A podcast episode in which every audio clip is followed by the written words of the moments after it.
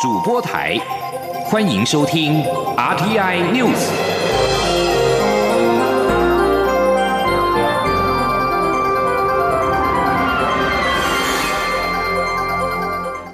听众朋友您好，欢迎收听这节央广主播台提供给您的 RT News，我是张顺祥。对于盖亚纳共和国政府在双方同意对外发布社畜协定之后，却因中国施压而片面决定终止协定，总统府发言人张敦涵今天表示，我国深感遗憾，并认为此举让中国领导人日前的反对恃强凌弱说法，形同国际笑话。他强调，台湾不会因为中国的打压而有任何的退缩，会持续坚定决心走向世界。央广记者欧阳梦平报道。外交部四号宣布于盖亚纳设立台湾办公室，但在中国要求乔治城当局修正错误后，盖亚纳外交部突然宣布会持续坚守一个中国政策，并终止与台湾签署设立台湾办公室协议。对此，总统府发言人张敦涵五号上午表达遗憾，并表示对于中国再次的外交打压行为，我国政府表达最强烈的抗议与谴责。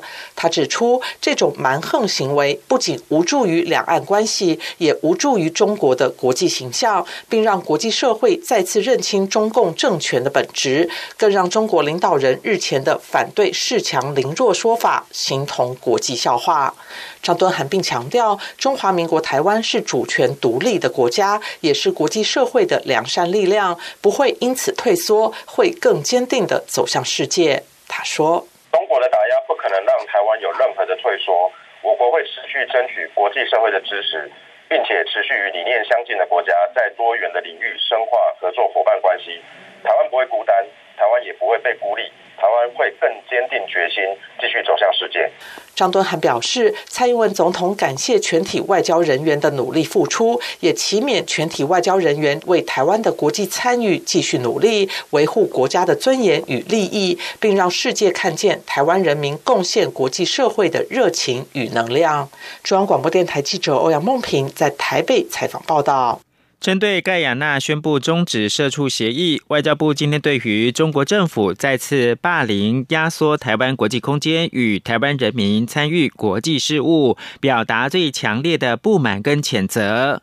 外交部强调，中华民国台湾是主权独立国家，为台湾的生存跟发展，全体外交人员将努力不懈、奋战到底，持续积极争取台湾国际参与空间，以维护国家尊严跟利益。记者王兆坤的报道。外交部四号宣布与盖亚纳外交部经协商达成共识，双方于一月十一号签署社畜协议。新设的台湾办公室已经自一月十五号展开初期运作，具有官方代表地位。不过，盖亚纳政府随后便终止社畜协议。对于盖亚纳政府在双方同意对外发布社畜协议的新闻后，不到二十四小时就因中国政府施压而片面宣布终止，且经过多方努力之后仍无法改变盖亚纳方面的决定，我国政府深表遗憾。外交部强烈不满与谴责中国政府的霸凌作为，强调将持续争取台湾的国际空间。外交部发言人欧江安说：“中华民国台湾是主权独立的国家，人民有权利与世界各国深化往来、建立关系以及参与国际组织与活动。为了台湾人民的生存的发展，全体外交人员我们会持续的努力不懈、奋战到底，持续的积极争取台湾的国际参与空间，以维护国家的尊严与利益。”外交部认为。中国政府不断在国际上孤立台湾的做法，与其领导人反对恃强凌弱、不能谁胳膊粗、拳头大谁说了算，对国际社会的郑重宣誓背道而驰。中国政府说一套做一套的方式，只会更加凸显其邪恶本质，让两岸人民距离更行疏远。中央广播电台记者王兆坤台北采访报道。我外交部四号原本宣布在盖亚纳设立台湾办公室，岂料随后盖亚纳外交部即宣布终止。对此，国民党立委郑丽文认为，政府应该重新的审视外交策略。民进党立委陈廷飞则是分析，是中国银弹施压导致，台湾绝对不会采取金钱竞逐，会以软实力让民主发光。请听记者林永清采访报道。我国外交部四日宣布，在南美洲国家盖亚纳设立台湾办公室，并获美国国务院称许。但不到二十四小时，盖亚纳政府却宣布坚守一个中国，并且终止设立台湾办公室。民进党立委陈廷飞指出，从这次案例可以清楚看到，台湾外交真的非常艰难。中国得到消息后，一定会用各种方式施压，但台湾不会放弃，应该用软实力来突破困境。陈廷飞说。我们也不会用所谓的金钱禁足的方式，我们用的是软实力，也就是我们未来我们的医疗、我们的农技，我们希望有更多的国家可以需要我们的帮助，用软实力来突破，而且只要一突破，我们觉得台湾的民主一定能够大放光彩。国民党立委郑丽文表示，盖亚纳台湾办公室设立大转弯，国人都感到非常受伤。他表示，过去蔡政府得力于美国川普执政，才有比较跳脱常轨的外交政策。现在恐怕应该全面检讨外交策略，才能应应新的全球局势。央广记者林永清采访报道。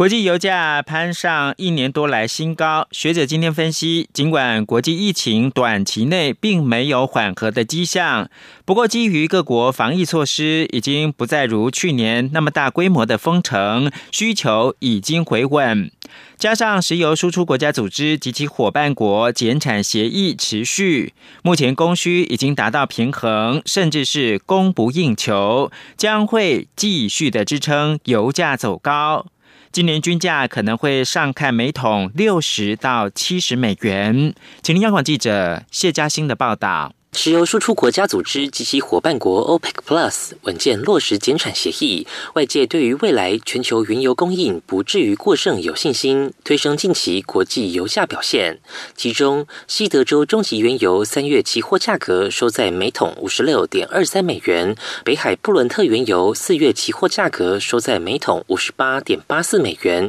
为二零二零年二月以来最高。中央大学管理讲座教授梁启元指出，虽然国际疫情持续，不过各国已有去年的防疫经验，较少祭出大规模封城措施，影响经济需求。即便有，规模也不大。而供给方面，外界多对 OPEC Plus 减产有信心，让供需达到平衡。梁启元表示，若再从近期美国石油存货存量、美元弱势、期货市场净多头等层面来看，原油价格背后仍有支撑动能。他说：“以美国市场存货存量来讲，是在下跌中，经低过五年移动平均线，对油价有支撑。那另外一个呢，是期货市场的这个净多头哈，还是在增加中，这个也是一个重要的支撑。而且美元弱对油价是有利的，所以这些因素综合看起来，油价目前的价位。”是有支撑的，甚至还可能往上。梁启源也预估，今年国际油价平均水位将在往上走，应会落在每桶六十到七十美元之间。中央广播电台记者谢嘉欣采访报道。国发会今天举办外国专业人才延揽及雇用法实施三周年暨就业金卡和卡两千张的庆祝会。不但在现场颁发第一千九百九十八、第一千九百九十九以及第两千张的就业金卡，也邀请持卡人包括了前音乐剧《歌剧魅影》的主唱保罗·怀特利，以及百老汇的歌唱家夫妻档杨成伟演唱，让现场充满了文艺气息。杨文军的报道。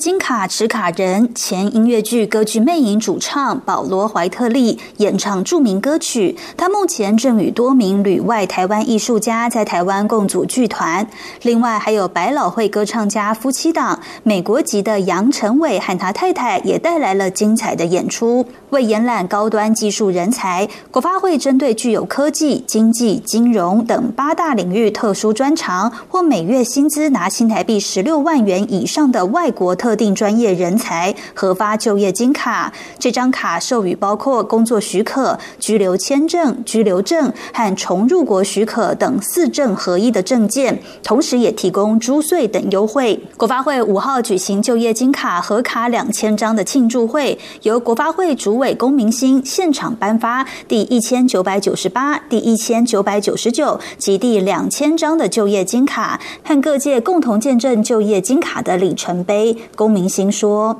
照理说来讲，全世界的疫情这么严重情况之下，啊，大家都啊不愿意啊跨国去活动，啊，但是台湾却利用啊这个危机转成了契机或机会，让全世界的朋友哦愿意到台湾来，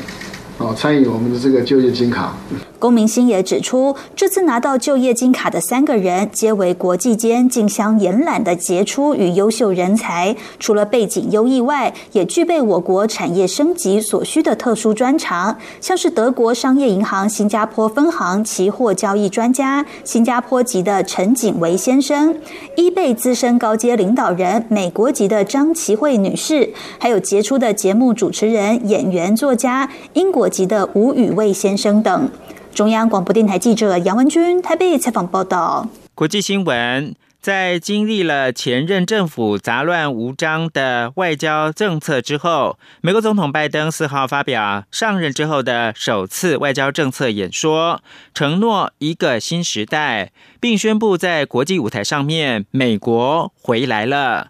拜登上任之后，在四号首次造访国务院，并发表政策演说。他对中国、俄罗斯发出强烈的讯息，并呼吁缅甸军事将领停止政变，同时宣布美国不再支持沙地阿拉伯领导的对也门的军事行动。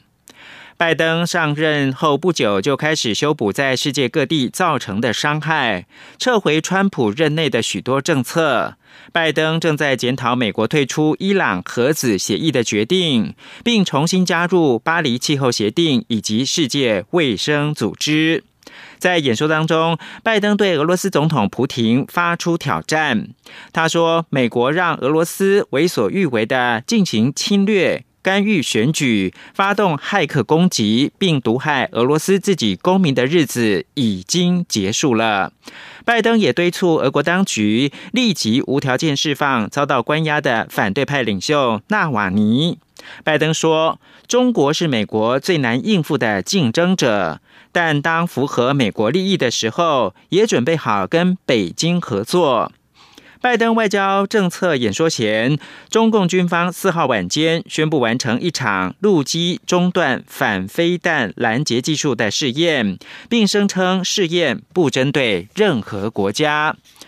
陆基中段反飞弹拦截技术是在洲际飞弹的飞行中段，也就是大气层外的飞行过程当中将其拦截，是飞弹防御技术当中最具有挑战性的部分。中国是继美国之后第二个进行拦截试验的国家。美国参议院将在九号审理前总统川普的弹劾案。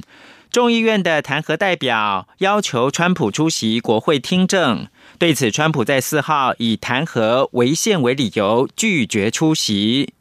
众院的首席弹劾代表，也就是民主党籍的众议员拉斯金致函川普，要求到国会为弹劾案作证，回答关于元月六号支持者在国会山庄暴动的相关问题。川普的律师表示，这个要求很可笑。律师团并没有直接说明川普是不是要出席国会听证，但川普的高级顾问米勒则是斩钉截铁的表示，川普不会出席。米勒重申，川普指控大选舞弊的言论受到美国宪法第一修正案的保护。新闻由张顺祥编播。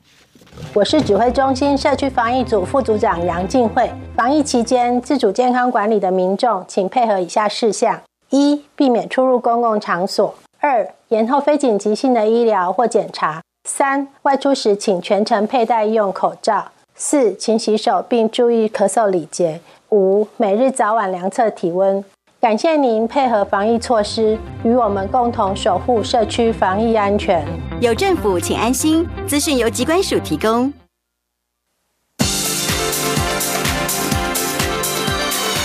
这里是中央广播电台台湾之音，欢迎继续收听新闻。各位好，我是主播王玉伟，欢迎继续收听新闻。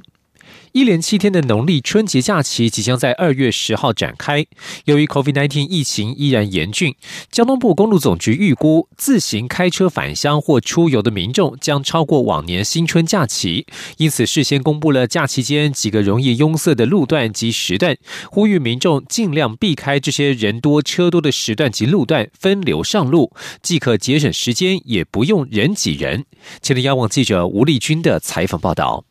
新春假期即将于小年夜到大年初五展开。公路总局副总工程司李忠章五号表示，预估在疫情影响下，各省道车流将比往年严峻，呼吁民众尽量使用大众运输工具。尤其今年春节苏花改还开放路肩作为大客车专用道，尖峰时刻可省下四十到六十分钟。至于几个比较容易拥塞，的时段包括小年夜及大年初一是返乡高峰，初二回娘家，南北双向屡次都不少。返回工作岗位的尖峰则落在初四中午过后或初五早上到下午两三点。出游则从初一到初四都是尖峰。此外，目前订房的状况确实在下降，但不论长短途旅游或返乡的旅次，依旧不会少。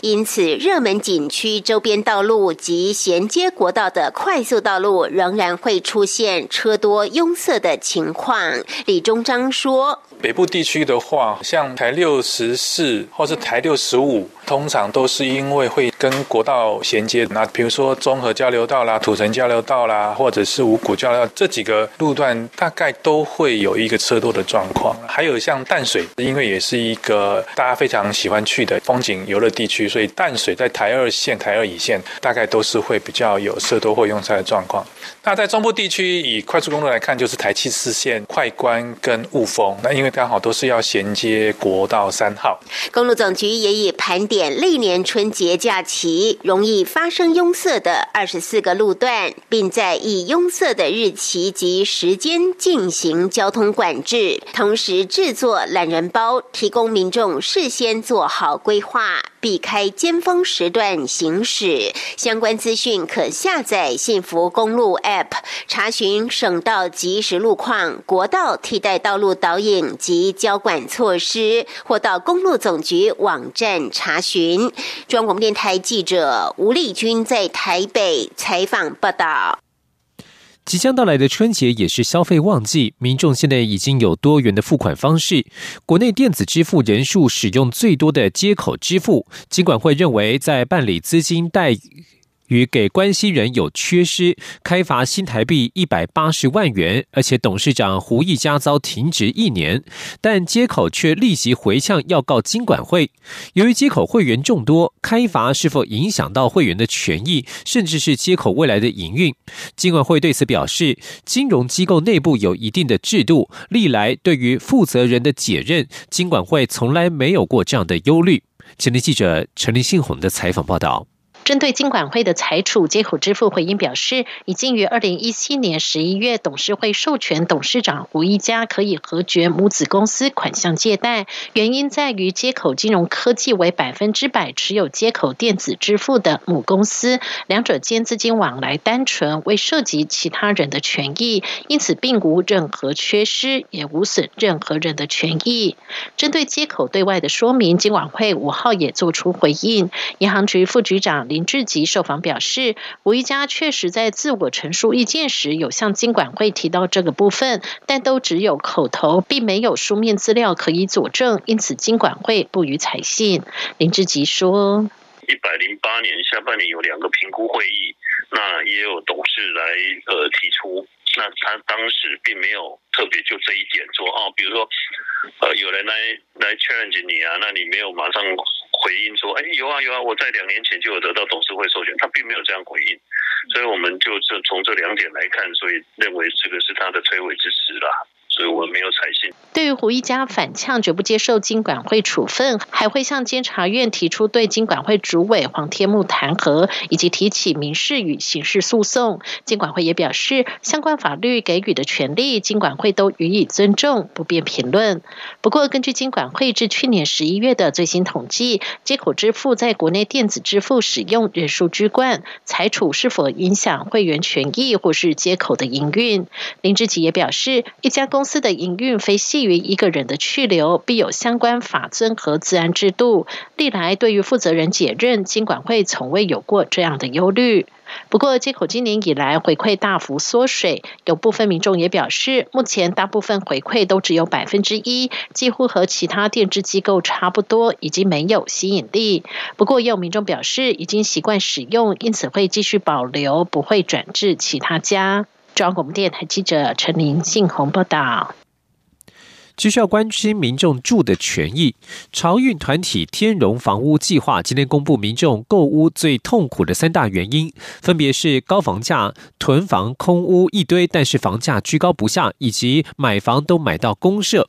潮运团体也联合跨党派立委推动房产税制改革、建物与公社分离、计较等房市改革方案。前天记者郑祥云、王维婷的采访报道。潮运团体为期一个月的天龙房屋计划正式落幕，期间收集了将近两千份民众对房屋市场的意见调查问卷，其中超过七成以上的受访者为四十岁以下的青年族群。调查结果显示，超过一半以上的受访者是租屋族，只有不到一成的受访者购屋自住。调查也显示，民众购屋时最痛苦的三件事情，分别是高房价、空屋多，但是房价居高不下。以及买房都买到公社，崔妈妈基金会执行长吕炳仪说：“九成二的是房价太高，然后有七十七的报就对目前空屋囤房一堆，但房价却没办法下跌这样的社样，以及政府的政策有高度的意见，然后有百分之六十六的民众觉得买房子都在买公社。”不满在台北市一屋难求、租金高昂，潮运团体高喊推动房产税制改革、保障居住消费权益的口号，并宣布潮运二点零要推动课征囤房税、落实租屋实价登录、建物与公社分离计价，以及租赁专法增订罚则和调处机制。奥尔斯都市改革组织秘书长彭阳凯说。我花了这么多钱，都买到了那么大的虚品。我们接下来要来啊推动的是，我们主张台湾未来的住宅购买要主要建物、附属建物跟公社要用分离计价的方式。包括民进党立委张永昌、吴玉琴、范云和民众党立委张其禄与蔡碧如都出席记者会，表达声援潮运团体主张的立场。张永昌表示，会在立法院下会期提出申请租金补贴，无需房东同意，租金支出不需列举扣除，房客可直接申请扣除。范云也说，将推动房屋累进税率和租屋所得课税等。中央广播电台记者郑祥云、王维婷采访报道。政坛焦点：高雄市议员黄杰的罢免投票明天即将登场。民进党连日来大阵仗，派出高人气的地方党公职陪同黄杰扫街拜票。黄杰在今天也把握最后时间，一整天以车队扫街冲刺，并且搭配影片宣传，呼吁高雄凤山的民众明天出面投下不同意罢免票，陆战空战齐发，希望凤山为台湾终止这一场报复性罢免。前天记者刘玉秋的采访报道。高雄市议员黄杰的罢免投票进入最后倒数，黄杰把握时间冲刺宣传，一整天排满街头拜票以及多场车队扫街行程，各地跨党派地委议员也轮番上阵陪同，扫街车队不断强力放送，呼吁支持者出来投下不同意罢免票。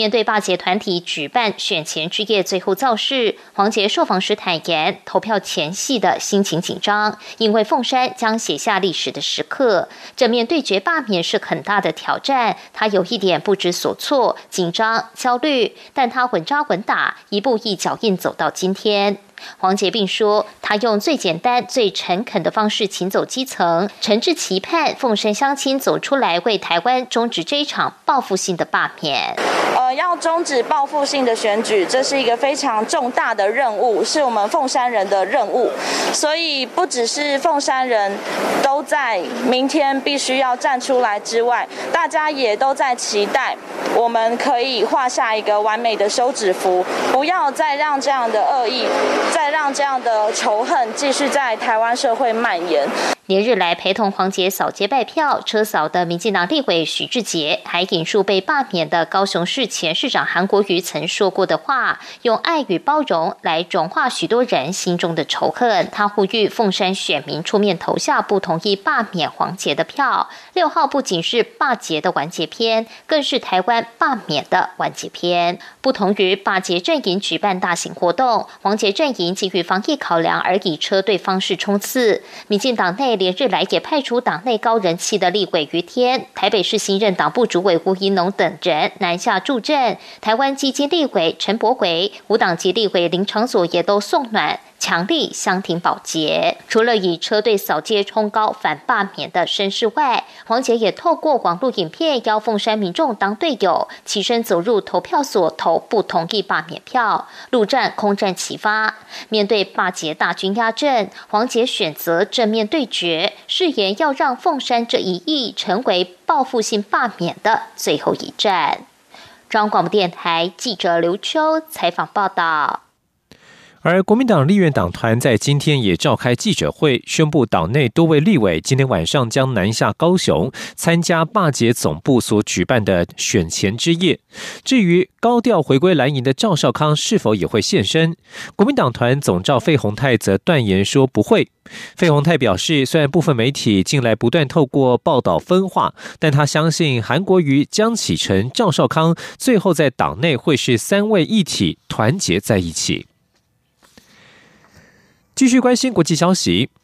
美国汽车业巨擘通用汽车三号表示，由于全球半导体供应短缺，将暂停三座工厂的生产工作，并且将第四座工厂的产能减半。通用汽车宣布，三座分别位于美国堪萨斯州、加拿大安大略省和墨西哥圣路易波多西州的工厂，下周起将全面暂停生产。另外一座位于韩国的工厂，产能则将减半。法新社报道，这项消息是全球半导体供应吃紧所引发的最新连锁效应。通用汽车在新闻稿当中形容，车用晶片供应现在是非常的不稳定。尽管他们已经相当努力来减轻冲击，但是半导体短缺将影响通用汽车二零二一年的产量。市场研究公司马基特日前发布报告指出，车用晶片供给短缺危机造成的最大冲击在中国，当地第一季汽车产量恐怕锐减达二十五万辆，欧洲第一季汽车产量可能因此减少十万辆，而北美、日本及印度的车市供给也会受到影响。中国日前取缔知名的盗版影音平台人人影视，近来欧美都批评中国保障智慧财产权不利，使得外国企业受害。中国国家主席习近平日前撰文强调保护制裁权的重要。有分析认为，中国借由本案对欧美示出善意。人人影视字幕组最早在二零零三年由北美华裔留学生成立，翻译海外的影视作品的字幕，是中国最有影响力的字幕组之一。之后，由于版权争议，人人影视曾经数度遭到整顿分家，直到本次被调查下架。近年，中国对于智慧财产权保障不力的问题，屡屡成为中国和其他强权之间摩擦的源头。欧盟执委会在去年曾经发布报告，批评中国对制裁权的保障和强制技术转移的问题。类似的问题也是美洲贸易战爆发的导火线之一。中美于二零二零年初签订的第一阶段贸易协议当中，便提到中国将加强保障智慧财产权。而二零二零年底完成谈判的欧中全面投资协议当中，也提到相关内容。香港《星岛日报》分析认为，中国正加强保障智慧财产权，来向欧美释放善意。以上新闻由王玉伟编辑播报，这里是中央广播电台台湾之音。